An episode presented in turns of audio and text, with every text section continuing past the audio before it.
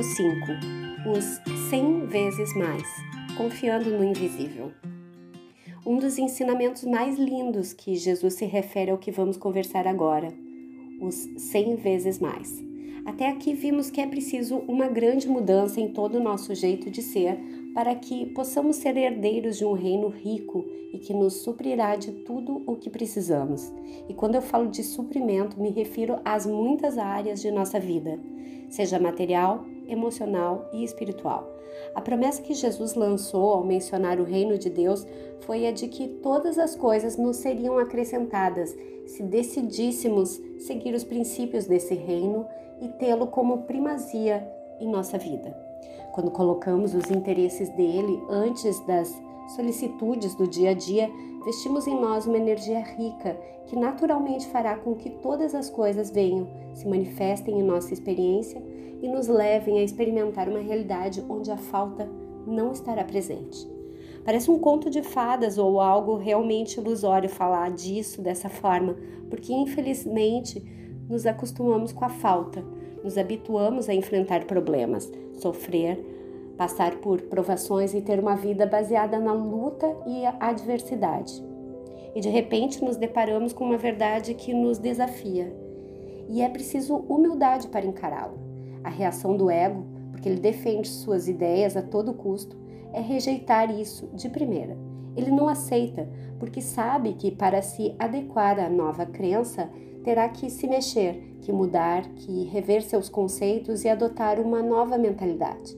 E isso, obviamente, vai dar trabalho.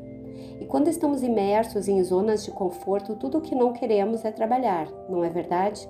E dentro do nosso tópico, vamos relembrar uma passagem da vida de Jesus onde os apóstolos o questionaram a respeito de qual seria o galardão, a recompensa para eles que deixaram tudo para segui-lo. E Jesus respondendo disse: E ninguém há que tenha deixado casa, família, bens por amor de mim para seguir o reino que não receberá cem vezes mais aqui e eternamente. Eu sempre me maravilhei muito com essa promessa que ele fez, porque imaginar viver uma vida cuja manifestação de bênção é de cem vezes mais do que a nossa atitude de se entregar ao compromisso de viver na vibração desse reino é lindo. No entanto, crer em tudo isso é entrar nessa de cabeça isso é que é o problema para nós. Interessante nossa mente humana, queremos mudar, queremos uma vida linda, onde não nos falte nada, onde todas as coisas fluem lindamente. No entanto, quando nos é oferecido isso, resistimos. Estranho isso, não? Na verdade, almejamos mudanças, mas não queremos mudar. Desejamos uma vida livre de infortúnios, mas não queremos compromisso com a transformação de nossas vidas para um nível que permita o fluir dessas coisas. O próprio Jesus comprovou isso, sendo sufocado por uma multidão que só queria ser curada e ter seus problemas resolvidos. O Mestre iniciou um discurso duro que feriu o ego e que ia contra a zona de conforto daquelas pessoas. E sabe o que aconteceu?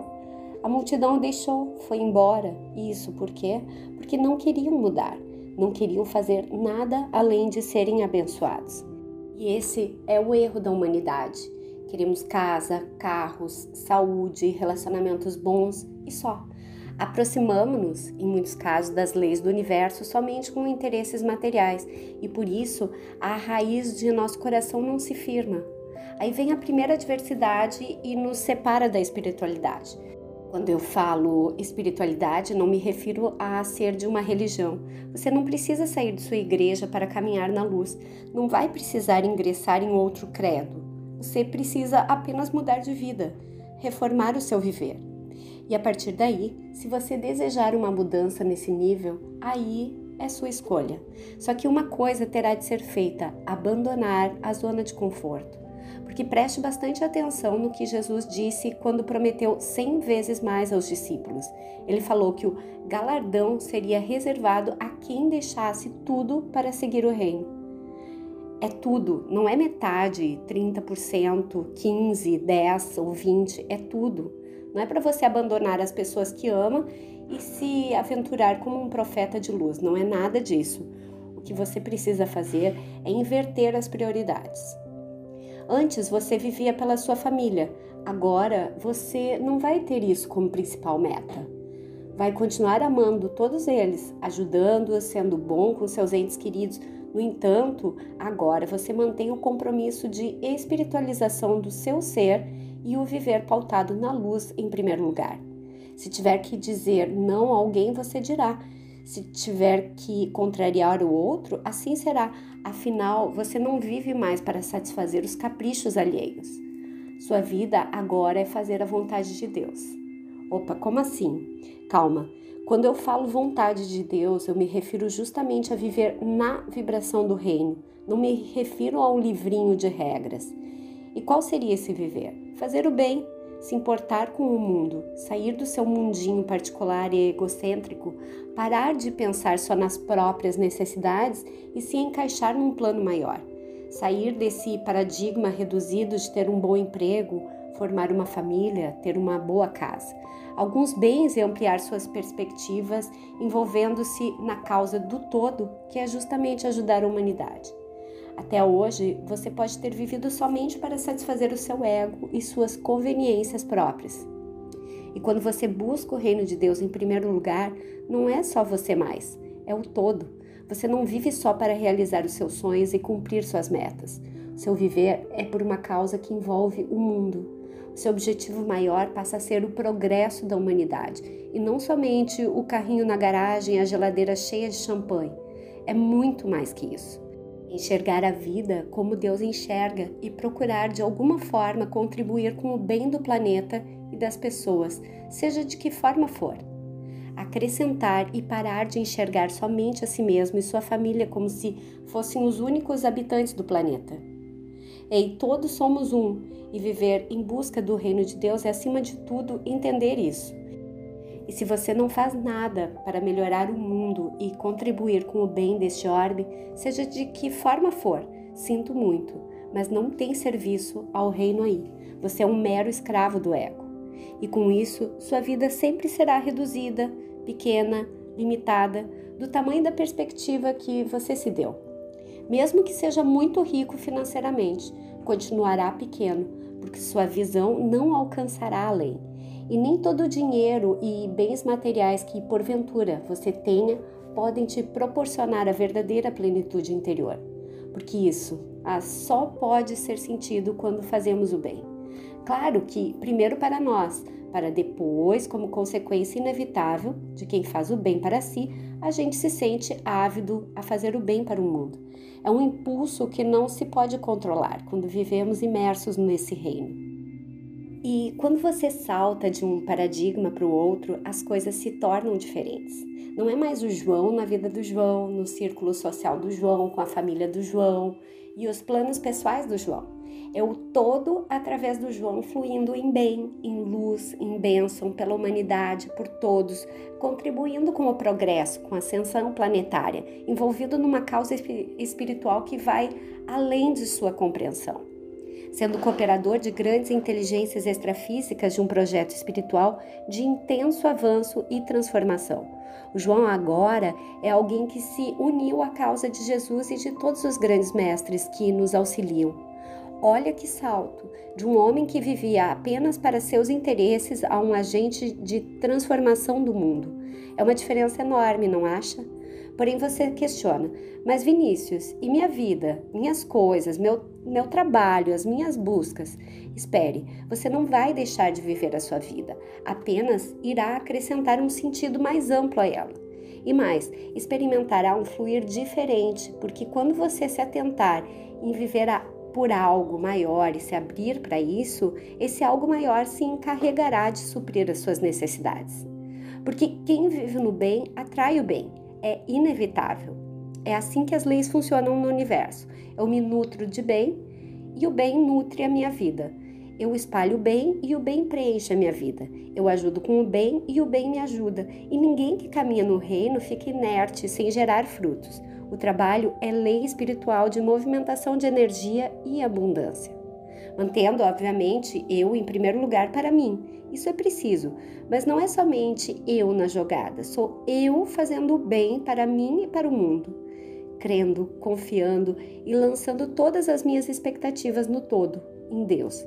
Não mais na realidade, não mais na família, nos relacionamentos, no mercado, na sociedade, enfim, somente no todo, somente em Deus.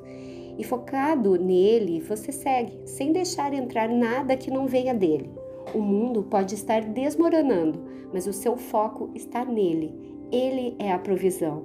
A segurança é dele que vem tudo e ainda que falte do seu lado, a sua esquerda e a sua direita, você vai continuar crendo e confiando para ele. E uma vez vivendo assim, pronto, será suprido. Se o foco está no bem, você puxa o bem. A mesma energia que você emite é a que volta e acabou. Mas se você se deixar levar pela ansiedade da vida, aí danou-se. Se você se deixar levar pelas preocupações, aí o fluir será comprometido, porque o foco já não está no todo, está nos problemas, na realidade do mundo. E daí nos sentimos preocupados, ansiosos, tensos, nervosos, aflitos, tristes quando olhamos para a realidade porque ao olharmos para o todo, só contemplaremos a grandeza da vida, a abundância, a proteção, o amparo, o amor, a felicidade, a provisão, o progresso em todos os níveis. E para sermos recebedores desse benefício divino, precisamos nos colocar no melhor, porque viver buscando o reino não é somente fazer o bem e a diferença no mundo, é ir além de tudo o que vemos na realidade é louvar e agradecer embaixo das tempestades, porque quem está fundamentado numa fé inabalável sabe que a provisão chegará, sabe que será alcançado pela solução. É estar feliz em dias trevosos e que mostram dificuldades, porque quem tem genuína fé descansa na certeza do amparo, do auxílio, do recurso, da transformação. É cantar a vitória mesmo sem ter a dita vitória nas mãos. E isso é lindo, é perfeito, é sublime, nos leva a uma perspectiva muito mais ampla e completa do que é a que tínhamos antes. Antes, sem essa fé, sem estarmos alicerçados nesse bem, o que nos definia vinha de fora. Éramos personagens das histórias contadas pela realidade e não autores da nossa própria. Do lado de cá, do lado do reino, podemos construir tudo diferente e agir em conformidade com o que a nossa alma deseja porque temos a consciência de que criamos e mais, sabemos que as forças divinas existem e fluem conosco na direção em que apontamos. No entanto, conforme eu expliquei lá em cima, esse fluir é sempre de acordo com a nossa atitude interior e entrega à fé incondicional. Não adianta largar o comodismo e ficar nutrindo medo, porque o medo vai te boicotar, vai passar a perna nos seus sonhos e objetivos uma vez que medo é a crença no mal, no errado e na possibilidade de não dar certo. Viver na verdade do reino é caminhar sobre a certeza das possibilidades positivas. É o que houver, virá, entende? A situação está desafiadora? Ok, é um pouco tenso, eu sei, mas lá dentro a fé está viva. A certeza permanece acesa como uma chama, cujo vigor e calor não podem ser abafados pelos ventos frios dos problemas e das situações que parecem não ter saída. Tudo tem saída, tudo tem solução. Por isso, manter a fé, mesmo em momentos de caos, é a única forma de criarmos meios de mudar as coisas para melhor. Quando eu vivo alicerçado na rocha do bem, posso fechar os meus olhos e apenas enxergar a vida com a minha alma pois quando eu faço isso, digo sim para Deus e não para a realidade, porque é dele que vem a minha solução, é dele que vem o meu amparo, o meu socorro. E olha, com o nosso ser, nessa verdade, tudo é só questão de tempo, de pouco tempo para se transformar. Creia nisso, você pode ter uma vida diferente, uma vida feliz. O que eu posso te dizer é que a vida tem tudo preparado tem o melhor reservado nos celeiros do universo e os entrega a quem com ele se compatibiliza. interessante como nos preocupamos tanto com ferramentas materiais. Vivemos em busca de um aprimoramento frenético dos potenciais profissionais. Entramos no mercado de trabalho com aquele senso forte de competitividade, querendo engolir o outro porque se não for assim, o nosso espaço não será garantido, ou seja, na loucura, no esforço desmedido, no suor, do sacrifício, que são características da vida longe dos princípios do reino de Deus. E ficamos preocupados em conseguir a qualquer custo, sempre com medo de ficarmos sem. E isso me faz lembrar o ano de 2011, quando eu comecei a trabalhar no blog, divulgando as mensagens e ajudando as pessoas. Na época, eu não tinha em mente o mecanismo da troca.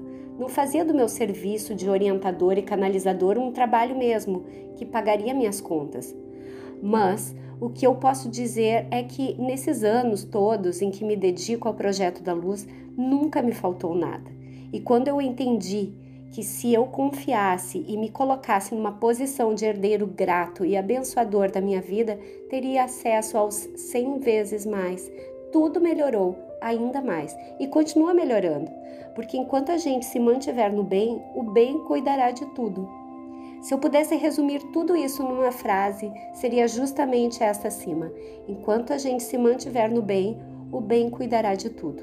E esse bem é despertado e vivido em nós, e depois o levamos ao mundo, como uma graça que desejamos espalhar, a graça que vem transformando o nosso viver num caminho de excelência.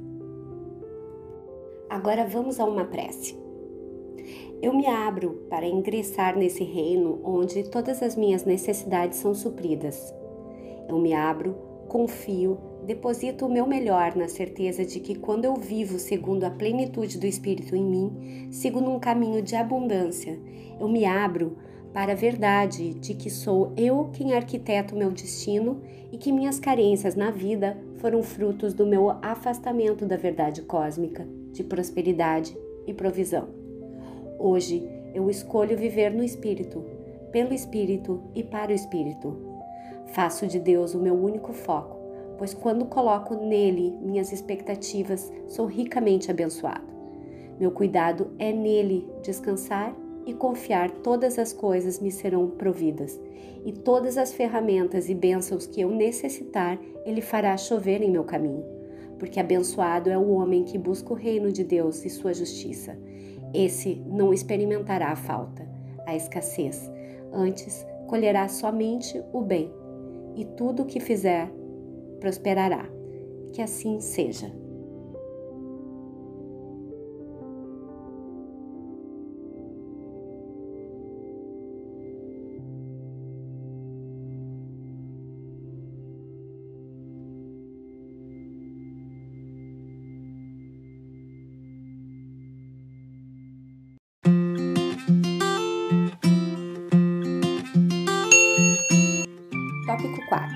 Renúncia temos trabalhado tanto esse aspecto nos últimos dias no blog e também vamos ver aqui. Essa palavra não é muito bem digerida pelo nosso ego, que quer a todo custo segurar as coisas com seu apego, com a ilusão de segurança. É um desafio para nós humanos viver uma vida sem que ela seja pautada no para sempre. Tudo nós tentamos segurar dessa forma. Queremos que os nossos relacionamentos durem para sempre. Queremos que nossas amizades durem para sempre que nossa alegria dure para sempre. Enfim, tudo que é bom desejamos que dure para sempre. E existe uma parte boa nisso, claro. Quem não quer ficar bem e ter os seus amados perto por um longo período de tempo? É natural esse comportamento, ele é instintivo. No entanto, há um limite e precisamos ficar atentos a ele. Porque a grande verdade é que nada, por melhor que seja, vai durar para sempre. Precisamos aprender a cultivar as coisas boas, a desfrutar delas com desapego. Quanto mais soubermos fazer isso, menos sofreremos com as ilusões, consequentemente com as desilusões, que são as ilusões que receberam uma boa dose de realidade, de verdade. E tudo isso está contido num ensinamento de Jesus, bem conhecido, que é sobre dois portões que ele cita no Sermão do Monte. Um deles é o largo que, segundo ele, conduz à morte, e o outro é o estreito, que conduz à vida. O Mestre diz que, se quisermos entrar no reino, precisamos caminhar em direção ao portão estreito. Ele é o funcional dentro das leis. Mas o que significam, afinal? O portão largo é o cômodo, Uh, não vou dizer fácil, porque isso pode criar uma inverdade acerca da vida, vai dar a entender que o fácil não é bom. E não é bem assim. Esse cômodo é aquele que, em que não precisamos mudar nada, não precisamos nos adequar a nada para caminhar. Afinal, esse portão é largo, a gente pode passar numa boa. E se a minha bagagem for grande, tudo bem, passa tranquilo, ele é largo. Ou seja, eu não preciso mudar nada, renunciar nada, largar nada, abrir mão de nada. É o portão zona de conforto. Não preciso me transformar para passar por ele. Eu coloco minha família toda na carruagem, meus medos, porque são cargas, minhas fraquezas, meus apegos, minhas imaturidades e ressentimentos e atravesso pelo portão folgadamente. Você está compreendendo? Esse ilusório caminho onde podemos simplesmente empurrar a vida com a barriga parece ser confortável, mas nos destrói interiormente porque conduz à morte. Que morte? A do corpo físico? Claro que não. A que realmente existe, a da alma. Essa é a verdadeira morte, porque ao perdermos a alma, perdemos também o sentido de viver. Perdemos o chão, o gosto, a sensação de realização e jamais seremos felizes. Como é ruim viver assim. Esse portão largo pelo qual eu atravesso sem precisar abrir mão de nada e nem mudar, infelizmente é usado por muitos. Aliás, pela maioria. O próprio Jesus disse: Muitos são os que atravessam por ele. Porque parece mais fácil, parece mais simples, mas não é. Ao fazer a opção de seguir por ele, eu simplesmente nego o crescimento. Ah, para que tentar o novo? Para que sair do meu emprego e me arriscar numa vida nova? Para que encarar a sociedade e bancar a minha vontade? Para que dizer não se com isso eu vou ganhar cara feia e perder o colinho da família? Para que enfrentar meu medo e me superar se eu posso ficar aqui onde é seguro, onde ninguém exige nada de mim, onde eu posso me comportar como uma criança protegida? Mas é isso mesmo. Quando nos negamos ao crescimento e transformação, é porque defendemos a criança mimada que existe dentro de nós. Recusamos-nos a viver em processo de expansão, sempre mais e mais, porque para viver esse mais, eu vou precisar ser mais para mim. E é esse o problema, porque eu não quero tentar, eu não quero arriscar, eu não quero mudar. Tenho medo, sou inseguro, tenho falta de fé. Tenho, tenho medo de que as coisas não vão dar certo, não acredito em mim e no meu potencial. Eu até sonho com um futuro legal, mas não tenho coragem de sair do lugar para construir esse futuro. É bem por aí. Dói para o ego encarar isso eu sei. Admitir erros não é muito a dele. Parece um comportamento fraco, do tipo, eu, o que vão pensar de mim? Que pobre. E seguindo por essa trilha, esquece, não tem felicidade, não tem um viver abundante, onde tudo vai para frente. Tem a mesmice, o médio, o entediante, as mesmas coisas de sempre. Aquela mesma vida sem novidade, porque a pessoa fica andando em círculos, porque para sair do círculo, é preciso aceitar a condição de movimento, ou seja, crescer. E é justamente isso que o portão estreito nos oferece: expansão, vida. Mas ei a condição para entrar por ele. Jesus disse que é estreito, apertado, de difícil acesso. Justamente porque nele só passa gente. Não dá para levar o fulano nas costas, não dá para levar a família, não dá para levar os medos, a bagagem do ego mal educado, simplesmente não dá, porque o espaço estreito exige que deixemos tudo para poder passar. Hum, olha o ensinamento perfeito disso. Vamos ter que nos despir. Vixe, Maria, queremos, queremos isso não. Preferimos o conforto de sermos amparados pelo contexto que acreditamos ser o melhor Gostamos mais de sermos aceitos, aprovados. Gostamos mais de empurrar a sujeira para debaixo do tapete e fingir que está tudo certo, do que mexer em nós e encarar o nosso lixo interior. Temos medo de olhar no espelho da vida e dar de cara com a nossa sujeira. Nossas vestes estão sujas com a imundície de nossa ignorância. E precisamos arrancar isso, porque pelo portão estreito não dá para passar levando bagagem, capas, máscaras, pesos. Você só pode levar a si mesmo e nada mais. Vai precisar ser humilde e se despir do que você sabe que te atrapalha, mas até hoje não teve coragem para encarar e mudar. Vai precisar crescer, largar os apegos, a dependência dos outros, o mimo, a vaidade, o orgulho. É necessário deixar tudo isso e caminhar por esse portão, sendo apenas quem é, renunciando tudo o que não tem a ver com a sua essência verdadeira e construindo uma nova vida, onde o que é falso não pode entrar. É, tenha coragem. Esse texto é para fazer você se encarar e perceber o quanto precisa de mudança. Não quer? Tudo bem, pode parar de ler, não é obrigado. Mas se quer transformação, se quer resolver seus conflitos e mudar de vida, não tem jeito, é preciso seguir por esse caminho, mexer na ferida, cicatrizá-la e curá-la totalmente. Só na renúncia do que te prende é que isso é possível. Ande, largue a zona de conforto, largue essas prisões que você criou para si mesmo. Desacorrente-se e entre pelo portão que conduz à vida. Escolha pelo seu melhor. Se você quer mesmo solução, ela está neste portão. Até rimou.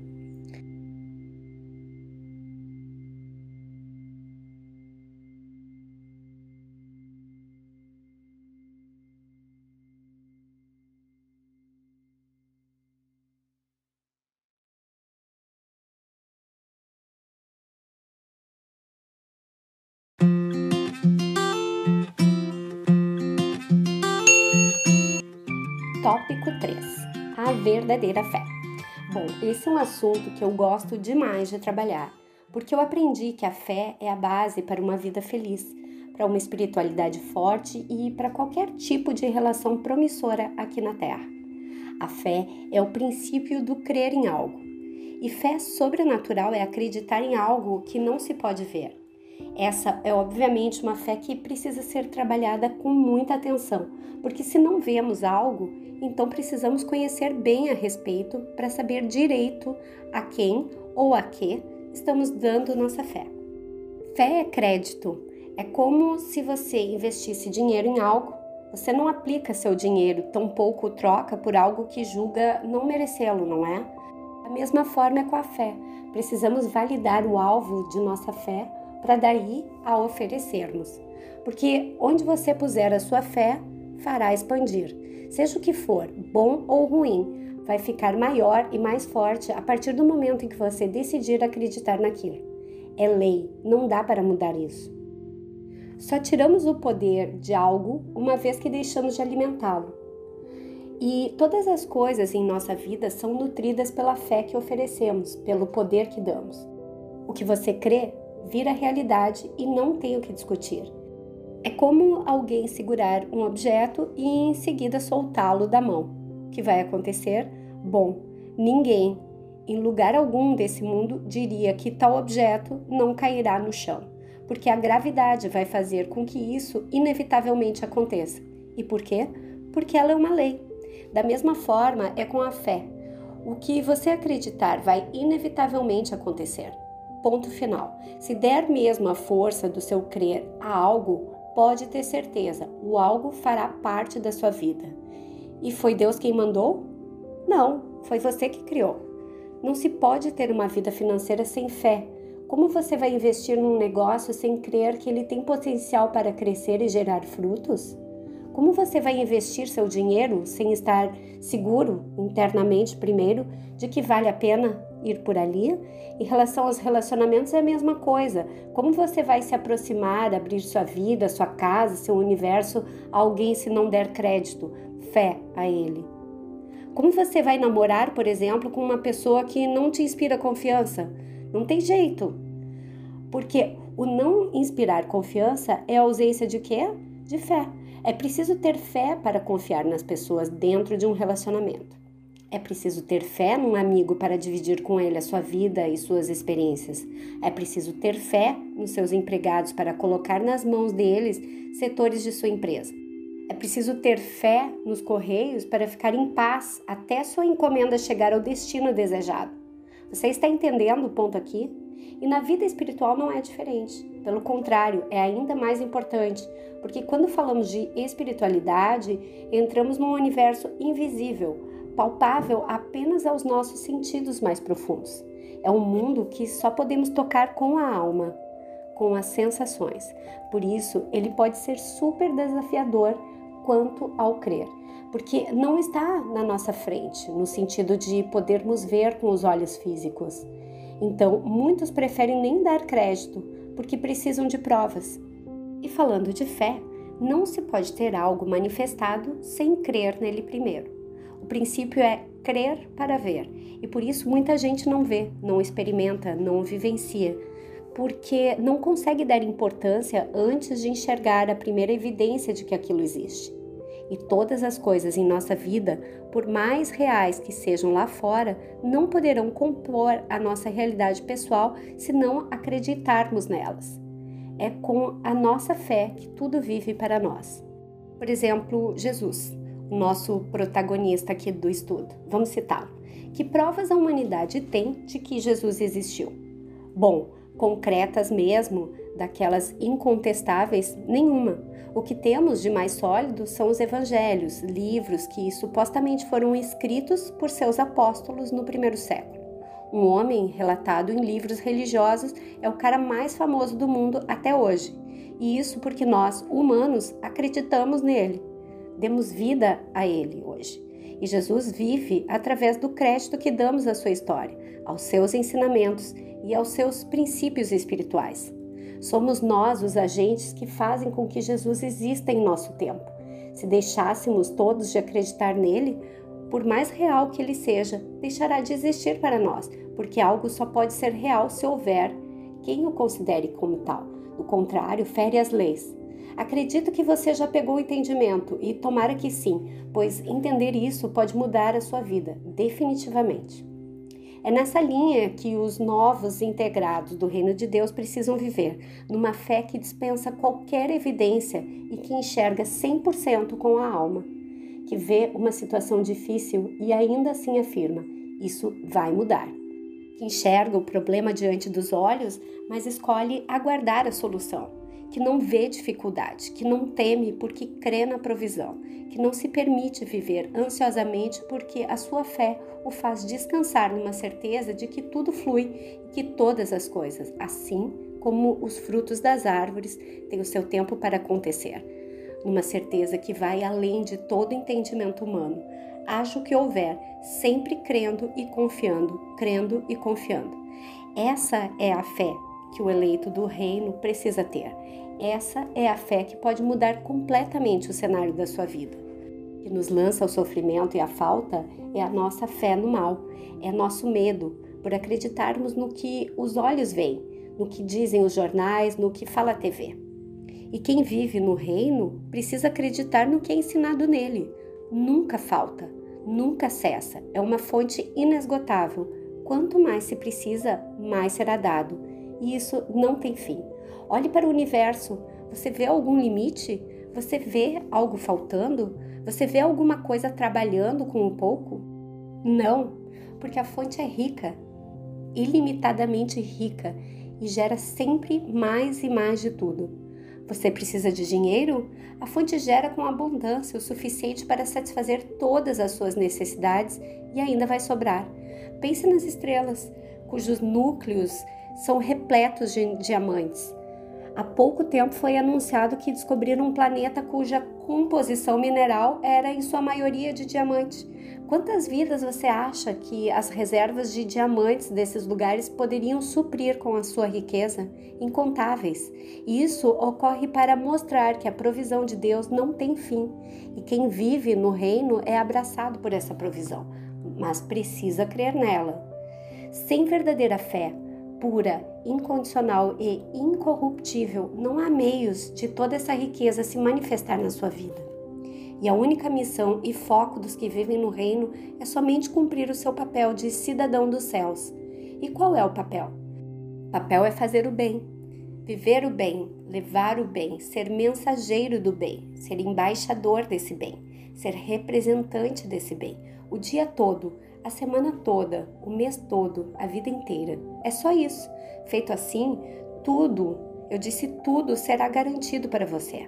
Talvez seja esse o nosso desafio: se entregar sem reservas a uma nova crença que nos diz que quanto mais descansamos, confiamos em paz, mais Ele, Deus, nos provê de tudo. Mas não é um descansar do tipo não fazer nada.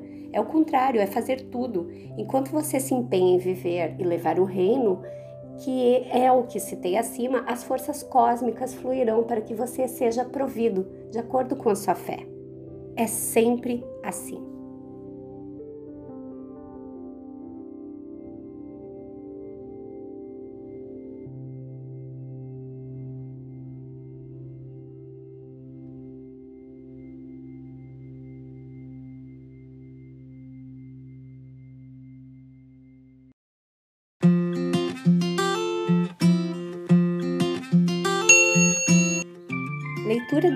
Livro Assumindo o Reino de Deus, de Vinícius Francis. Introdução. A vida de Jesus é marcada por ensinamentos fabulosos que nos indicam sempre o caminho para o melhor. Jesus, embora seja uma personagem extremamente cultuada no meio religioso, trouxe-nos ensinamentos que definitivamente não têm ligação nenhuma com a religião. O que ele sempre enfatizou em sua caminhada sobre a terra foi a, a, verdade espiritual de que somos inteiramente livres e que temos a essência de Deus em nós, assim como ele também possuía. E de fato, esse foi um dos motivos que fizeram com que os líderes religiosos se voltassem contra ele. E também muitos dentre o povo, acusando-o de blasfêmia por se comparar a Deus. Na verdade, o que ele tentou dizer às pessoas daquela época é que todos nós somos um pedaço de Deus e que o Supremo Criador é uma inteligência universal da qual todos nós fazemos parte. Um todo e cada ser nesse universo faz parte dele. E uma vez parte, temos também os poderes cósmicos embutidos em nossa essência. Poderosa essa verdade, no entanto, desafiadora e complexa demais para os seres humanos daquela época, que consideravam tal linha de pensamento ultrajante, um crime digno de pena de morte. Hoje em dia não é muito diferente. Apesar de existir certa liberdade de expressão, os que se afirmam um com Deus ainda são apedrejados e até mesmo desprezados a certo nível pela sociedade. E isso nos mostra que não houve uma evolução intelecto espiritual tão considerável assim nos humanos. E mais de dois mil anos após Jesus ter reencarnado em nosso meio, enfrentamos ainda muitos dos paradigmas que dominavam aquela sociedade. Mesmo após todos os lindos feitos do Mestre e seus ensinamentos que podem mudar uma vida completamente, convivemos com os mesmos comportamentos e limitações humanas que faziam parte do mundo na época em que ele vivia como homem. A religião, embora tenha Jesus como carro-chefe de seus princípios e devoção, infelizmente parece ainda não compreender de fato a sua mensagem e a profundidade das verdades ditas por ele. Logicamente, existe um jogo de conveniência nas religiões, porque manter as pessoas sob a ignorância e falta de conhecimento é bastante interessante para alguns que se disfarçam de ovelhas, porém são lobos vorazes. Essas são as palavras do próprio Jesus. Obviamente que não são todas as pessoas religiosas que pensam dessa forma. Eu mesmo conheço seres humanos incríveis que estão à frente de trabalhos em igrejas de diversos credos e possuem uma conduta bastante honrosa. A verdade é que os ensinamentos de Jesus desafiam a todos nós, seres humanos revestidos de uma capa egóica. Claro que o ego faz parte dessa vida, mas ao nos depararmos com a espiritualidade, aprendemos a tirá-lo do domínio de quem somos para mergulharmos em algo mais excelente. E foi justamente isso que Jesus veio mostrar à humanidade. Entre outras coisas, o Mestre nos abriu o caminho para o amor incondicional e nos mostrou que é trilhando por ele que somos libertos das mazelas da ignorância, da maldade, da corrupção. Somos Deus em essência. No entanto, essa essência tem sido ofuscada por crenças negativas e de visão pobre ideias e comportamentos que, com o passar dos anos e dos milênios, foram nos afastando de quem realmente somos e nos subjugando a uma realidade onde o sofrimento apunhala o ser humano impiedosamente. Talvez ainda seja um desafio aceitar que todo o sofrimento da humanidade tem a raiz nesse afastamento da essência de Deus em nós. Isso se dá novamente pelas muitas mentiras que foram enfiadas goela abaixo da humanidade, por forças que propositalmente planejaram nos manter submissos, fracos, vulneráveis às suas dominações. Uma vez fracos, somos presas fáceis, não é verdade? E quem não nos quer livres jamais nos dirá que temos em nós o poder que muda tudo. A grande verdade de nossa civilização atual é que estamos num mundo habitado por mais de 7 bilhões de deuses, todos carregando em si os tesouros do reino de Deus, que podem facilmente desfazer toda mancha de sofrimento, toda falta, miséria, todas as doenças e coisas ruins que existem atualmente. Isso é muito interessante de ler. Eu imagino que seus olhos brilharam no momento em que leu a frase acima. E de fato, nada é mais verdadeiro do que isso. O poder que mora em nós pode mudar o nosso mundo completamente. Já se perguntou o porquê dos seres superiores não mudarem o que parece estar errado? Você já viu algum mestre ascensionado descer do céu e simplesmente apagar os efeitos de nossa ignorância como uma borracha apaga as marcas de lápis no papel? Não, isso não acontece. Isso nunca aconteceu. Embora eles tenham condições de sobra para fazer isso, optam por outra coisa. Escolhem nos mostrar que este mesmo potencial divino habita em nós, assim como está vivo neles.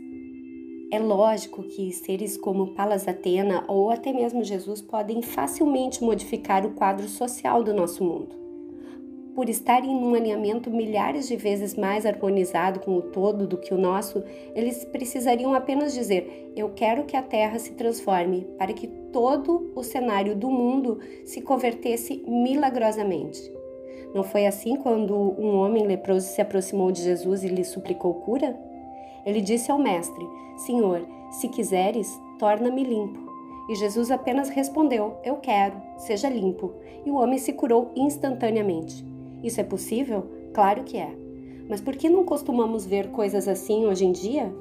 Porque os seres humanos dessa era não são alinhados como Jesus, até porque existe um processo para se chegar nesse estado de encaixe com a natureza do Criador. Mas eu citei os poderes dos grandes mestres não para que você espere que eles venham e façam o que mencionei, até porque existe uma regra universal decisiva a respeito da situação da Terra: o livre arbítrio.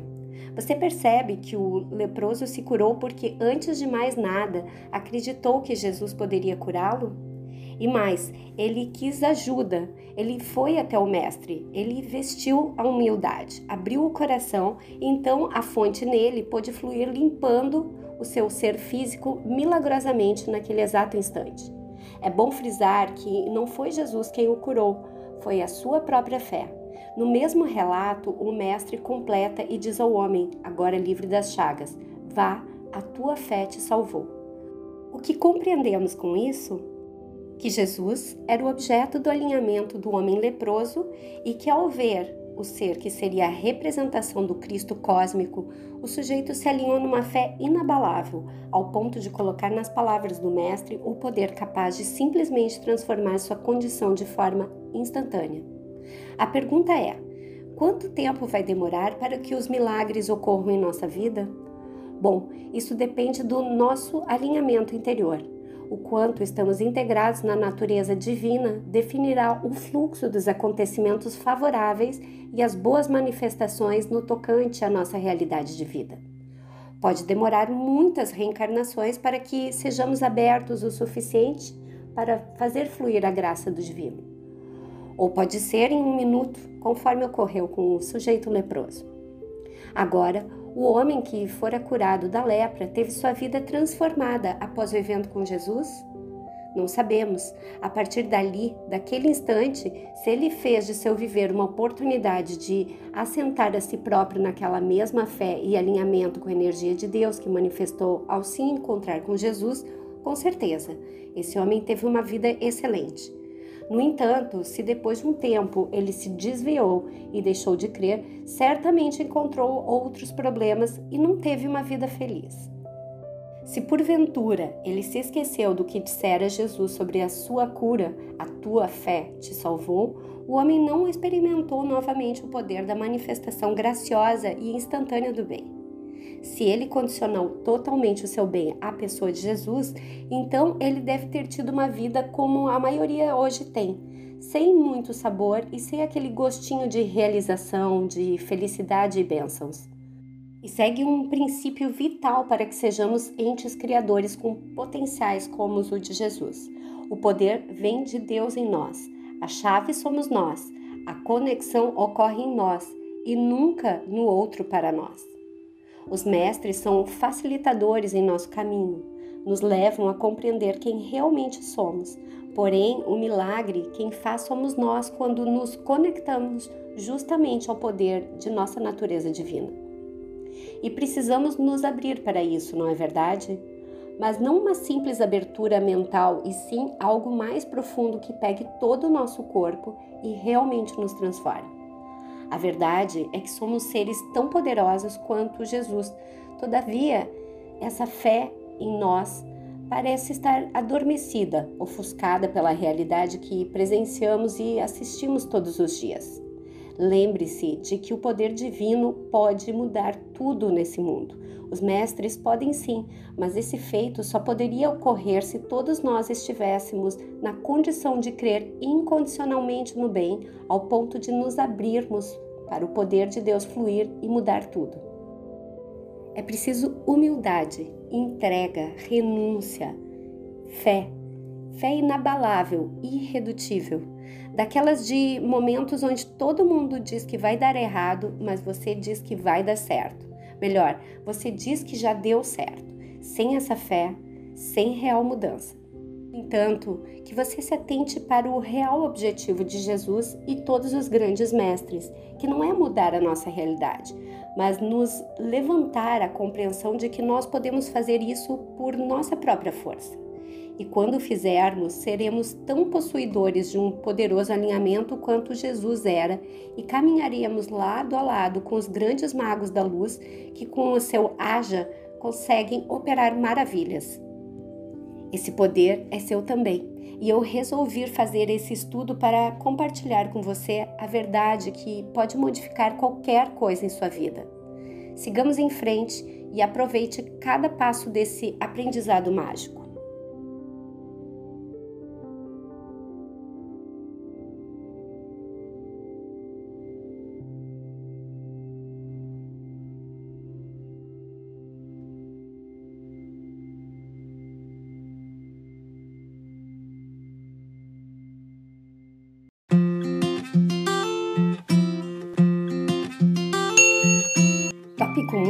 A decisão. Lembra que citei a questão do livre-arbítrio como um indispensável passo no que concerne a transformação positiva de nossa vida? Pois bem, ele é sem dúvida o passo mais importante que, se você ainda não deu, precisa dar para que possa seguir um novo caminho, onde viver pleno será seu constante companheiro. Mas afinal, do que estou falando e qual é a proposta dessa apostila de estudo? Qual a decisão que eu desejo que você tome?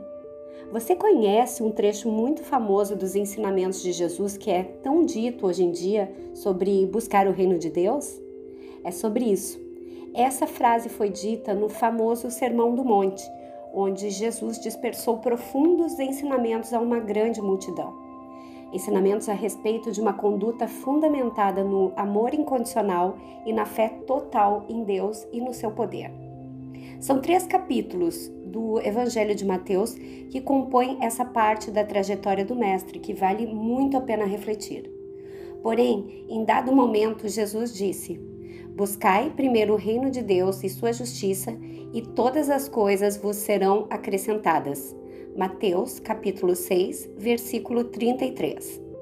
Esse versículo é enormemente mal entendido nos dias de hoje porque tentando aplicar tais palavras mágicas de Jesus, as pessoas invadiram os templos religiosos, tornando-se parte de uma ordem cristã, religião, e com isso acredito que seguem os princípios dessa verdade que, se vivida, muda a vida de qualquer pessoa, completamente. Se porventura sua vida ainda não mudou, certamente é porque você ainda não caminha no reino de Deus, não entrou pelas portas não se tornou um membro do reino cósmico de Deus. Então quer dizer que para fazermos parte desse reino não basta somente sermos filhos de Deus? Não. É preciso uma escolha. Lembra do livre-arbítrio que mencionei no começo? Sem que você bata o martelo e escolha ingressar nesse arranjo divino onde a abundância é a única realidade, não tem como você receber as benesses milagrosas que ele possui. Porque nossas crenças limitantes e nossos comportamentos errados, espiritualmente falando, nos afastam desse aprisco onde as ovelhas que o habitam são excelentes, vivem na excelência, na excelência tão ensinada pela mestra Atena. E quando ela fala disso, não quer dizer outra coisa senão o reino de Deus. Esse é o lugar dos que desejam ser excelentes e viver plenamente suas vidas, vivendo de verdade e não sobrevivendo num mundo de contrastes onde o capitalismo sujeita as pessoas à servidão desmedida, penosa, sofrida. Onde se tem que trabalhar muito para conseguir alguma coisa, onde há necessidade do muito esforço para alcançar o mérito. Não é ruim viver dessa forma? Eu tenho certeza de que você odeia isso. Eu também, e todos os homens e mulheres desse mundo. Todos nós queremos uma vida feliz, abençoada e cheia de realizações.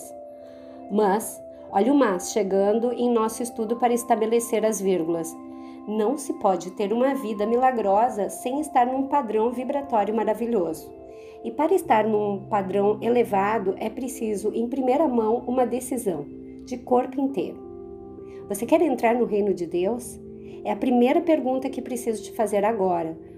Depois, te farei outras, é claro, mas nesse momento é a pergunta que importa, porque de nada adianta eu abrir as cortinas do reino e te dar novas instruções de como caminhar até a sala do tesouro se você não responder que sim. Está na dúvida? Pense em sua vida. Pense em tudo o que você viveu até aqui e mais. Pense em seus sonhos e seus objetivos. Chame à sua mente tudo aquilo que você gostaria de fazer aqui na Terra. Aposto que existe um desejo profundo aí de realizar tudo isso. Estou errado? Então, no reino de Deus é onde você vai vibrar na condição de fazer tudo isso acontecer. Pense, reflita e faça a melhor escolha. A certeza que te dou é que ao entrar pelas portas, o seu viver será novo, tudo vai ser diferente. Porque você passará da condição de filho errante e imerso na ignorância para um herdeiro, um príncipe, um eleito digno de tomar posse e manifestar as maravilhas que o Criador, o Deus Pai e Mãe, reservou a todos os seus filhos que se põem no mérito de serem abençoados e merecedores do melhor. E aí, Deu para pensar bem? Supondo que você tenha dito que sim, a partir desse tópico precisamos conversar sobre o que precisa ser feito para ingressar nesse reino. Agora, só para constar, é importante que saiba que o reino de Deus não é um lugar físico e nem uma organização humana, material regida por homens, tampouco uma espécie de governo. O reino de Deus é um estado vibratório, uma posição interna, uma crença, um novo viver, uma nova conduta. Postura interior é você se tornar um cidadão dos céus e não mais um simples ser humano errante que caminha por esse planeta em busca de evolução. Evoluir iremos sempre, inevitavelmente somos conduzidos à evolução. O que mudará daqui para frente é a forma como você evolui. Isso vai mudar de um evoluir sofrido, cheio de infortúnios e dores, você vai passar para um evoluir fluente, mais sereno possível, baseado na compreensão, no entendimento e na assertividade espiritual. Mais leve, promissor, abundante, próspero, sem precisar sofrer tanto, sem precisar quebrar a cara nos muros da vida incessantemente, sem precisar viver N decepções ou passar por faltas e dificuldades mil. É possível? Sim, sempre foi. Jesus já ensinava e talvez somente agora estejamos em condições de compreender as palavras do Mestre. Iniciemos um caminho de perfeito entendimento, aquele que produz vida e nos torna lúcidos, verdadeiramente lúcidos para ouvir a voz do Espírito, sentir com o Espírito e viver no Espírito.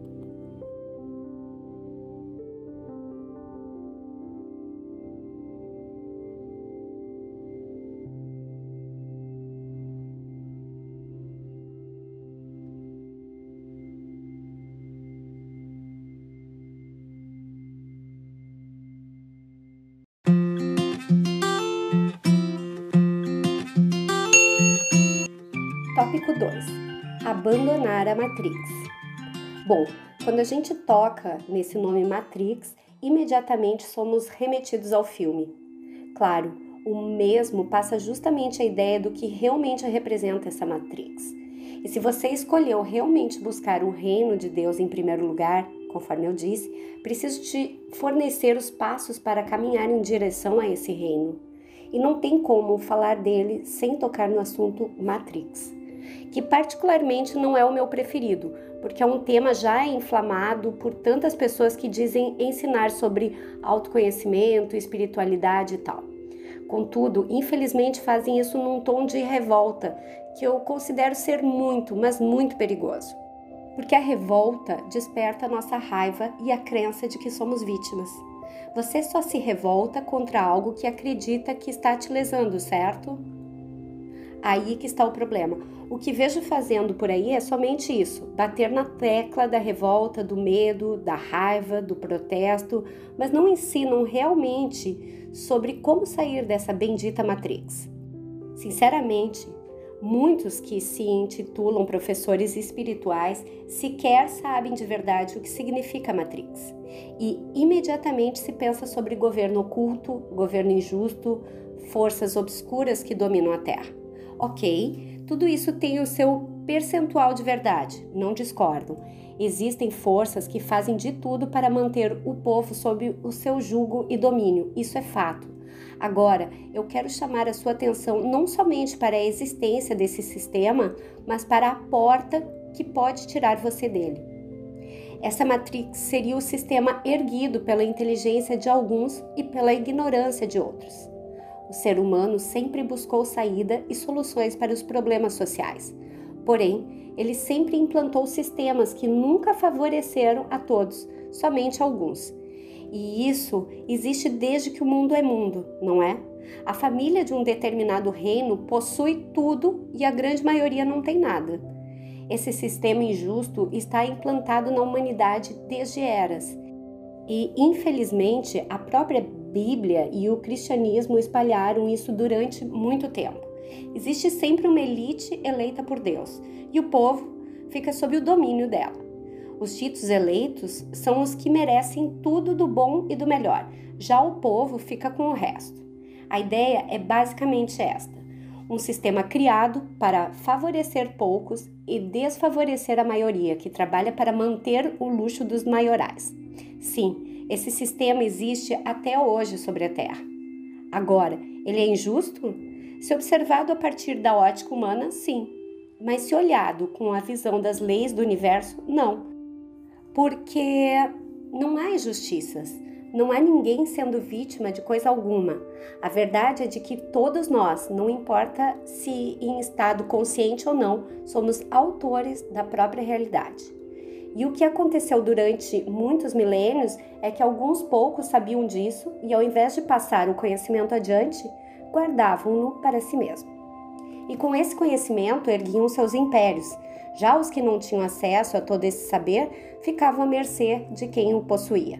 E pior, os que tinham ciência das leis do universo, ainda que empiricamente, criavam histórias, deuses, mitologias e as davam ao povo para que houvesse uma justificativa divina acerca de seu sucesso e dos infortúnios da grande maioria. Sendo assim, temendo tais forças cósmicas, o povo se sujeitava na ideia de que os que estavam no poder eram eleitos por forças maiores. O triste é ver que isso acontece até hoje. Vemos nas igrejas algumas famílias exclusivas recebendo todas as benesses do Criador, enquanto a grande maioria padece e nunca tem direito à décima parte que alguns poucos possuem lá dentro. E esse sistema está implantado em todo o mundo, em toda parte. E o povo, a grande maioria que sofre as injustiças desse sistema, não tem o menor conhecimento de que aquele que tem é porque criou a sua realidade. No universo, ninguém conquista nada sem o devido mérito, ainda que seja infringindo as nossas leis de moral e ética humanas. Se o sujeito vibra sucesso, ele terá sucesso. O problema começa no instante em que os poderosos decidem não ensinar a maioria sobre isso E pior, tudo se complica quando, ao invés de enviar esclarecimentos, pregam mentira, inventam histórias, leis, preceitos falsos, alegando que os mesmos provêm de Deus. Daí o povo, querendo ser abençoado e melhorar de vida, começa a seguir essas leis. Todavia, tais preceitos, na maioria das vezes, ferem os princípios das leis cósmicas e vão contra a natureza da maioria dos espíritos. Resultado: a vida não melhora e o povo continua carente, acreditando num Deus falso. E para evitar questionamentos acerca do por que minha vida não melhora, criaram o tal pecado. Simples, se você não é abençoado, é porque está em pecado. Aí é lançada a culpa sobre o povo. E culpa é outra coisa, é uma outra maneira de reprimir as forças de uma pessoa. E com isso, os poderes espirituais são cada vez mais lançados para baixo e não vemos melhora. E isso se estende a milhares de anos, infelizmente.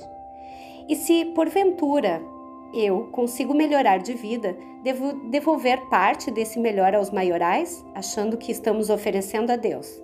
Com isso, esses poucos ficam cada vez mais ricos e poderosos, e o povo acreditando que os tais são eleitos por Deus, se calam, aceitam e permanecem na mesma.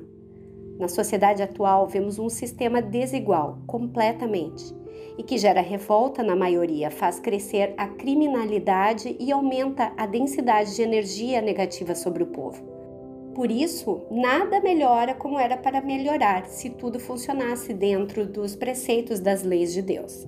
Mas mesmo a pequena parte, a que entendeu como a coisa funciona e criou os impérios, detendo o conhecimento para si própria e se negando a divulgá-lo ao povo, os grandes espíritos se aproximaram dos homens de outras maneiras para abrir os seus olhos.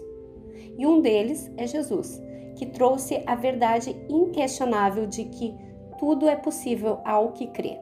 Pronto, ele jogou em nossa mão a responsabilidade. Acabou. Só nessa frase ele quebrou todo o sistema. Ele desfez a dominação da Matrix.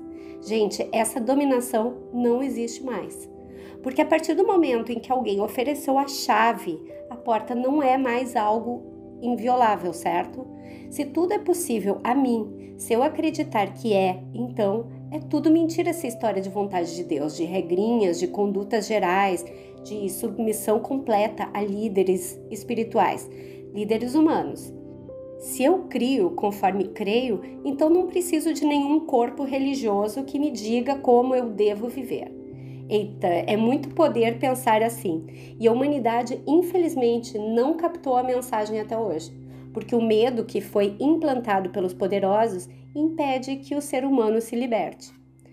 Hoje, não existe nenhum sistema que fisicamente nos impede de exercer nossa liberdade, digo no Ocidente mas eles só permitiram que leis da liberdade de expressão fossem estabelecidas na sociedade porque perceberam que mental e emocionalmente ainda dominam a humanidade. Ou seja, pode soltar todo mundo e dizer que eles têm a liberdade total, que ainda assim permanecerão no aprisco, porque tem medo de sair dele porque de fato acreditam nesse Deus que favorece alguns quando bem lhe cabe. Acreditam nas forças demoníacas que sujeitam o mundo ao sofrimento, seja na forma do diabo ou mesmo de extraterrestres malvados. Gente, quando vejo esse povo falar de Illuminati e reptilianos, só penso o seguinte: é a mesma história do diabo, mas com personagens diferentes. Não mudou nada. As pessoas adotam um pseudo-espiritualidade, mas na verdade ainda se mantêm presas no sistema, na Matrix, porque são amarradas pelo medo e alguns poucos sabem que o medo segura o poder do espírito. Então é conveniente que todos pensem que Deus é um ser fora de nós, vingativo, duro, severo e que nos conduz com uma vara de ferro. E ao mesmo tempo, é conveniente também que existam forças perigosas de anjos caídos soltos por aí. Porque se porventura eu quiser largar esse Deus de lado, tem o chifrudo lá que vai me pegar. E o único que pode com o chifrudo é o velho do porrete. Então eu prefiro me manter debaixo das leis desse carrasco divino. Percebem? E quando a pessoa está na espiritualidade, É tudo a mesma coisa, só mudam os nomes. Diabo agora é reptiliano, Illuminati, Dracons, PT etc. E para a maioria, somos todos vítimas da dominação deles. E como somos coitadinhos, nos agarramos nos mestres, no comando Astar, sendo a nossa salvação. Olha a ideia, a mesma crença religiosa acerca da volta de Jesus. O povo sonha com Jesus descendo do céu e simplesmente mudando tudo. Gente, é a mesma coisa, o mesmo paradigma. Não mudou nada. Não tem ninguém livre de verdade nessa espiritualidade aí. Só que agora ninguém está preso mais, a não ser em suas próprias prisões. Hoje, todos nós somos reféns de nossas crenças. Os espíritos elevados estão ensinando, ensinando e ensinando sem parar que nós criamos tudo conforme cremos Jesus, há quase dois mil anos, disse a mesma coisa. Só que agora a grande maioria ainda não entendeu. É como se falasse grego. Até nas igrejas é dito isso, mas a liberdade que a religião oferece é condicional e percentual, nunca é total. Mas na espiritualidade é total. E por que ainda o povo não se liberta? Por que ainda as pessoas continuam crendo em besteira? Porque tem medo porque ainda acreditam nessas histórias e se recusam a crer que têm o poder.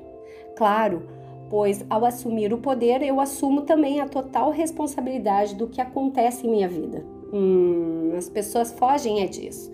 É aquela velha história: todo mundo quer ter dinheiro, mas ninguém quer pagar o preço de conquistar. Aí, quando alguém consegue, é mais fácil criticar por inveja, jogar pedra e dizer que é ladrão, safado e sem vergonha, que está tirando do povo para ter, que ao invés de ajudar os pobres, resolver o problema de todo mundo, fica sustentando luxo em total futilidade. Conclusão: essa grande massa que se vitimiza senta no sofá e espera que alguém, de preferência lá de cima, venha e faça tudo por ela. Aí você me responde: onde está o problema? Onde estão os responsáveis hoje? No governo oculto? Não. Hoje, cada um é responsável por si mesmo. Quando não sabiam de nada, até tinha desculpa para serem vítimas, mas hoje ninguém tem. Após Jesus, ninguém tem mais desculpa. Tanto é que você observa que após a vinda de Jesus, o mundo mudou. Os extraterrestres não vieram mais como vinham antes. Você percebe isso? Continua iluminando alguns sim, mas não como antes, não naquele contato tão próximo. E mudou porque o povo ouviu a verdade. Foi-lhes dada a chave. Ninguém precisou dizer mais nada.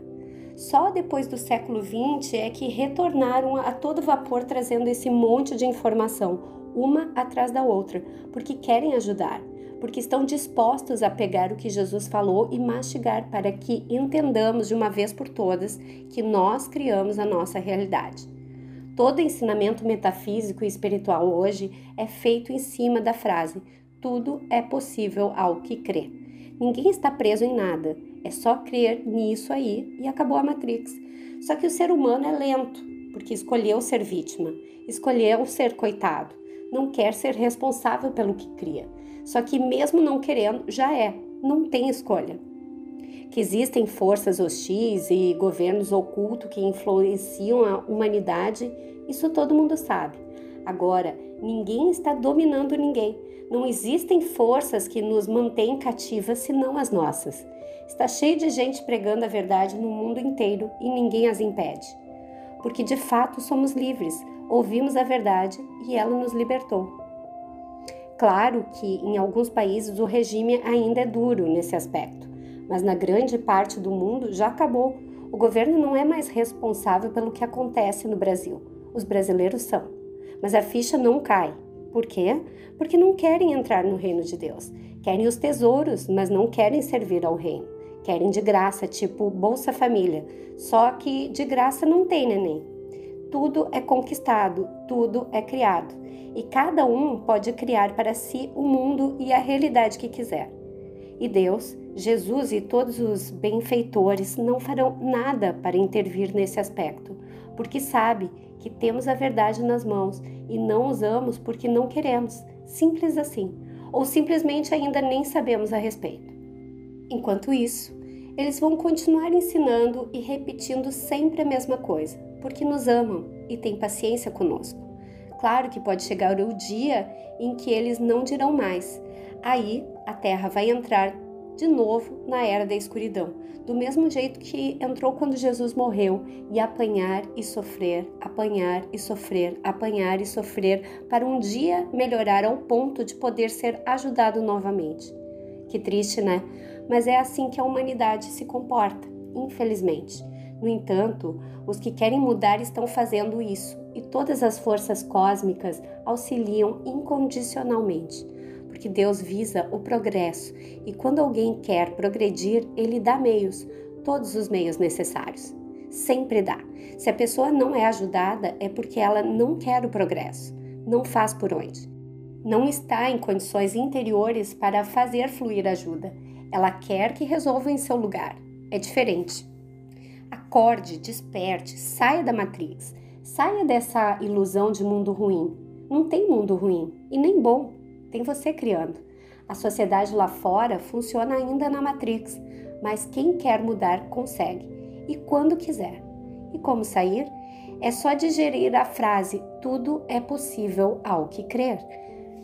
Quando você entender isso, de verdade, vai sair da Matrix na mesma hora e vai compreender que é você quem cria tudo. Então, se sou eu, por que ainda continuo imerso nos medos e crenças pequenas? Porque ainda não acredito nisso porque me sujeito internamente a essas mentiras, entendeu? Quando a gente acredita de verdade, tudo muda. Tudo muda mesmo. Então saia da Matrix e venha para o reino de Deus, onde todo mundo pode criar a vida que quiser.